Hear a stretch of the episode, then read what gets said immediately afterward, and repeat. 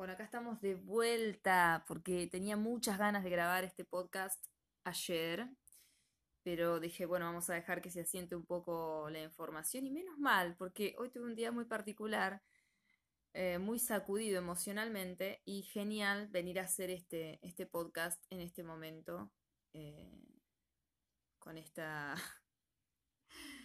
con esta energía que estamos sintiendo, que creo que en general, ¿no? Ustedes saben que vamos camino a la luna llena en Escorpio, una de las lunas más intensas, más emocionales, más vulnerables.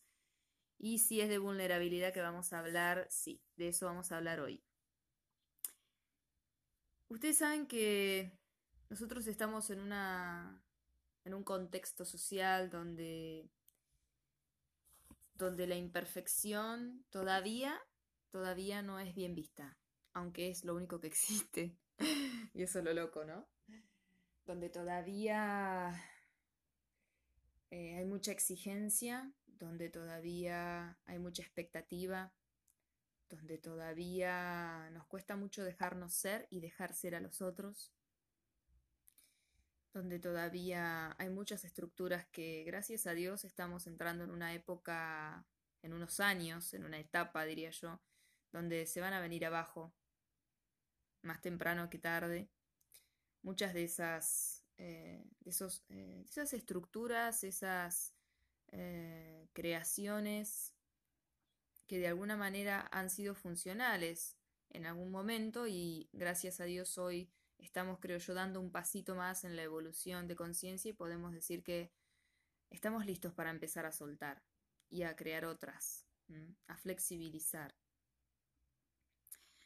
Esta mañana pensaba cuando estamos así con las emociones tan intensas y, me acordaba de Brené Brown eh, en su que sigo promoviéndolo aunque ella no me esté pagando una comisión lo sigo promoviendo porque me parece genial genial excepcional y creo que ahora corto el podcast y lo vuelvo a ver esto que plantea ella, ¿no? De The Story I'm Telling, esto que nos pasa en las relaciones, que nos pasa en los vínculos, estas historias que nos hacemos en la cabeza eh, y que nos disparan todos unos patrones emocionales.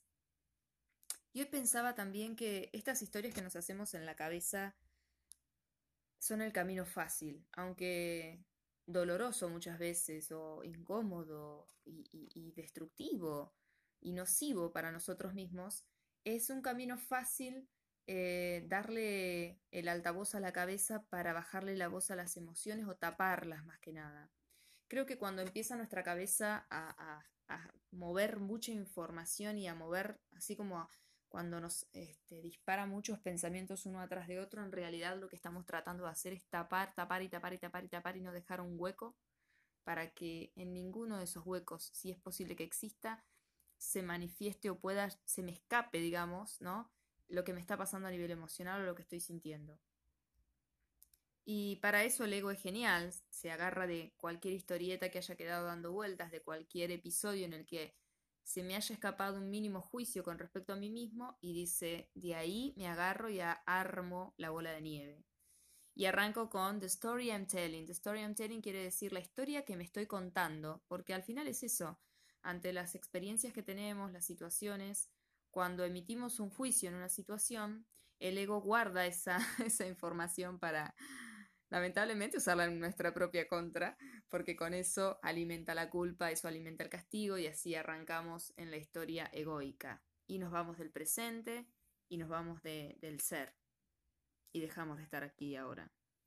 Hoy me pasó un poco eso, ¿no? Había una historia reciente que me había quedado como un sinsabor y cuando mi clima eh, mental y emocional estuvo listo, mi ego dijo, largaron y arrancó con toda la, historia que me estoy contando. Y me empezó a contar un montón de historias. Y a esta altura, después de muchísimos años de, trabajo con mi diálogo interno, que, que la verdad que es, es heavy, En los últimos, en los últimos, el último año, año y medio, dos años, se ha dulcificado por suerte, porque estoy contactando más con estar presente, con, con aceptarme radicalmente, con apreciarme, amarme, valorarme, con mirarme desde los ojos de, Dios, del amor, de, la vida, ¿no? Y, dejar el juicio de lado. Sin embargo, todavía siguen estando los patrones eh, y, los mecanismos, ¿no? Del ego, que cuando uno no está presente es cuando obviamente aprovechan las situaciones. Simplemente eh, cuando no estamos presentes, porque si estamos presentes es imposible que suceda. ¿Por qué? Porque estamos presentes, estamos en el aquí y ahora. Es imposible que eh, estando presentes se disparen historias relacionadas al pasado o al futuro. Pero bueno, por supuesto que no estaba presente y arrancó eh, la historia que me estoy contando es y arrancó una historia y dos historias y tres historias dije, bueno, voy a hacer un poco de yoga, así relajo, bajo un poco toda esa energía que está vibrando acá en la cabeza, la bajo al cuerpo. Eh, a, mí, a mí me sirve y yo creo que cada uno tiene que encontrar eh, el espacio simbólico en el cual uno logra realmente estar presente. A mí me sirve mucho ir a la naturaleza. Yo siento que estando en, en la naturaleza, generalmente en un parque o frente al río, o si tuviera mar, frente al mar, en algún lugar donde haya naturaleza, ahí es donde yo logro eh, realinearme con el presente, siento que la naturaleza logra también un poco eh, apagar esa, ese fuego egoico, ¿no? Y así que hoy también me fui al parque, me fui a, estar en el verde, estaba rodeada en un caparazón que iba a grabar un video para mostrárselos y, se me pasó, pero porque estaba presente justamente, no, no, no lo hice estaba eh, en un caparazón de árboles increíble. Y, y en un momento me largué a llorar porque creo que es cuando, cuando uno se da cuenta cuánto daño se hace, ¿no? Y es triste también, porque sí, ¿por qué? ¿Por qué nos, nos hacemos esto? Eh, ¿Cuál es el motivo, no? ¿De dónde, de dónde surge esa, esa falta de amor propio? esas ganas de hacerse, de hacerse mal, ¿no? Y sí me agarró como un crack y lloré un poquito y, realmente sentí que, ah, que la energía bajó al corazón y pude escucharme, conectar conmigo y me di cuenta de un montón de cosas. Y, este podcast se llama Decirnos la verdad porque está todo, todo enlazado con lo mismo. Esta misma mañana me acordaba de una charla con un amigo que quiero mucho y que con el que hablamos mucho de estas cuestiones del presente, de, la conciencia, de qué lindo, ¿no? Tener vínculos donde uno puede realmente charlar sobre estas cosas y, vínculos conscientes.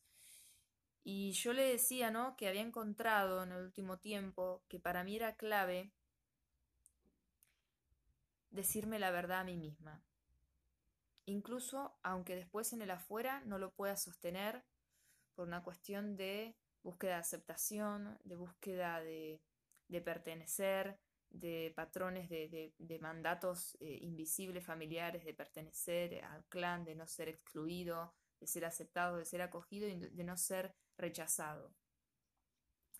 Y, sin embargo, eh, si yo al menos a mí misma me digo la verdad, siento que de alguna manera eh, hay esa, esa, esa, verdad conmigo, aunque sea se traslada un poco hacia el exterior, aunque hacia el exterior no lo pueda sostener completamente. Pero cuando uno no logra decirse la verdad a uno mismo, y ahí sí que estamos, pero fritos, porque cuando no somos capaces de decirnos la verdad, aunque sea dentro nuestro a nosotros mismos, eh, ya estamos escondiéndonos de nosotros mismos, estamos engañándonos a nosotros mismos y nos montamos unas historias y entramos en unos viajes y volver a conectar con uno es, es todo un camino. Que yo creo que igual es simple, volviendo al presente, pero igual es práctica, ¿no? Es, son patrones y el ego es, es un ingeniero civil también en eso. Pero bueno, eh, lo importante es eh, tomar conciencia, lo importante es darnos cuenta y lo importante fue para mí siempre practicar esto. Yo en la medida que me fui dando cuenta de esto, de lo importante que era decirme la verdad a mí misma cada vez le agarré más gusto, porque o sea, no hay nada más hermoso que decirse la verdad a uno mismo, que poder sentarse a decirse, che, bueno, la verdad que me pasa esto, la verdad que siento esto, que tengo estos miedos, porque no nos enseñan a eso, nos enseñan a ser fuertes, nos enseñan a no demostrar lo que nos pasa, a, no mostrarnos vulnerables. Eh, se asocia la vulnerabilidad a la debilidad, por eso me, acuerdo tanto y hablo tanto de Brené Brown. Eh, y ella demuestra de verdad en este, en, esta, este documental que hay en Netflix que ser vulnerables no es para nada eh, símbolo de, debilidad, aunque en esta sociedad está, está tan arraigado esa distorsión, ¿no? Así como tenemos arraigada la distorsión con respecto a lo que es el amor, este, tenemos arraigada esta, esta distorsión con respecto a la vulnerabilidad y en realidad es ahí donde está nuestra fortaleza, es cuando nosotros nos permitimos ser vulnerables cuando nos permitimos contactar con nuestra vulnerabilidad al decirnos la verdad, cuando permitimos incluso después si podemos hacer el segundo paso y mostrarle a los otros, o sea, ser vulnerables con nosotros, bueno, entonces eh, ahí ni les digo el disfrute que hay en poder realmente darnos el permiso que, nos hemos quitado a nosotros mismos, de ser nosotros mismos, de mostrarnos tal cual somos, de mostrar nuestros miedos, nuestras partes más sensibles, nuestras partes menos eh, menos cómodas, ¿no? O más, o más incómodas, podríamos decir. Em, y eso la verdad que es, es para valorar, es para, para realmente disfrutar. Esta es mi computadora que está enloqueciendo, así como la dueña. Vamos a silenciarla un toque. Eh, y entonces es así, ¿no? Mm, practicar esto es fundamental, pero bueno, eh, así también sentimos el contraste cuando no logramos decirnos la verdad, cuando no logramos escucharnos o no queremos escucharnos o nos es incómodo y la cabeza empieza como a, a lanzar una alarma, una metralleta de pensamientos tratando de que no se dé cuenta, que no sienta, que no se dé cuenta de lo que está pasando, ¿no? Porque ¿qué pasa si se da cuenta? Y, y no pasa nada en realidad, pero para la mente sí porque creo que cuando logramos cada vez más decirnos la verdad, el ego pierde fuerza, pierde quizás eh, el lugar distorsionado también que le damos, porque al ego hay que darle su función en este mundo que eh, nada, obviamente lo necesitamos para estar en este mundo, porque una vez que nosotros soltemos el ego nos vamos de acá, eso cada vez estoy más segura.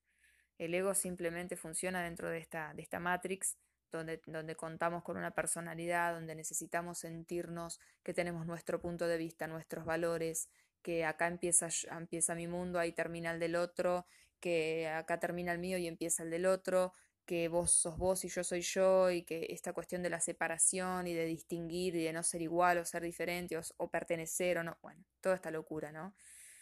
porque el ego se basa en la separación, en la creencia de que estamos separados, de que somos un cuerpo y, nos hace creer que estamos desconectados.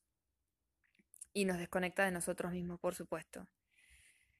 Pero bueno, eh, nada, quería hacer este podcast eh, invitándolos a que se pregunten, así como yo hoy me tuve que volver a preguntar, qué era eso que no me estaba queriendo decir, que era eso que no estaba queriendo sentir. Darme cuenta que en realidad, en lugar de engancharme con la locura mental que sucede, darme cuenta de que cuando hay una locura mental es que hay, hay una, un sentimiento profundo o una emoción profunda que estoy queriendo tapar. Como cuando uno dice, lero, lero, no te escucho, tengo oreja de pescado o algo así, como dicen acá, por acá, por mis pagos. Eh, y también ir un pasito más allá y preguntarme cuál sería el, gran riesgo de abrirme a sentir lo que estoy sintiendo.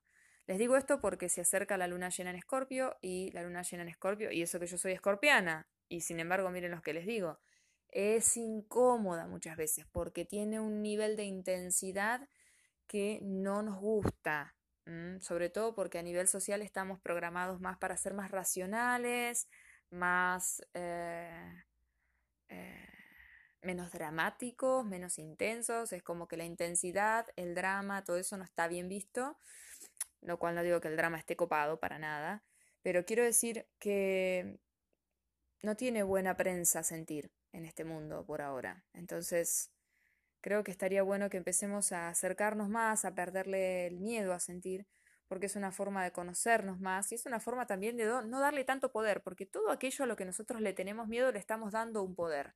Cuando yo tengo miedo de algo, estoy diciendo que eso tiene un poder sobre mí. En cambio, cuando yo mm, respiro profundo y encaro y transito ese miedo, de alguna manera lo desarmo, lo desarticulo y, le estoy marcando a ese miedo, a esa ilusión que mi mente está creando, que quien tiene el poder acá soy yo. ¿Y quién es ese yo? La personalidad, no, la conciencia. La conciencia que todo el tiempo te está eh, recordando que no existe nada que pueda hacerte daño con respecto a lo que es verdad. La verdad nunca nos puede hacer daño. Lo único que nos hace daño son las ilusiones, las expectativas y las, y las historias mentales y que nos, que nos sacan del presente. La conciencia es pura, inocente y, súper genuina y, transparente. Así que hoy que tuve toda esta locura total, eh, me animé a, hacerle una pregunta a alguien que, que es súper vulnerable la forma en la que lo pregunté, pero lo pregunté porque te este, juro que, eh, les juro que es como mi niña interna la que estaba eh, siendo ametrallada de pensamientos y, y, juicios y un montón de cosas. Y esa niña interna quería saber algo y lo preguntó directamente. Y a veces hacer eso al ego lo, también lo desarma, desarma el miedo, porque es como, no, no, ¿cómo vas a hacer eso? O sea, em, te vas a enroscar, enroscar, pero no vas a ir a preguntarle al otro algo. No, eso no se hace, eso no se dice, o vas a quedar así, o vas a quedar así, o qué va a pensar el otro. Y sin embargo, yo dije, bueno, chau.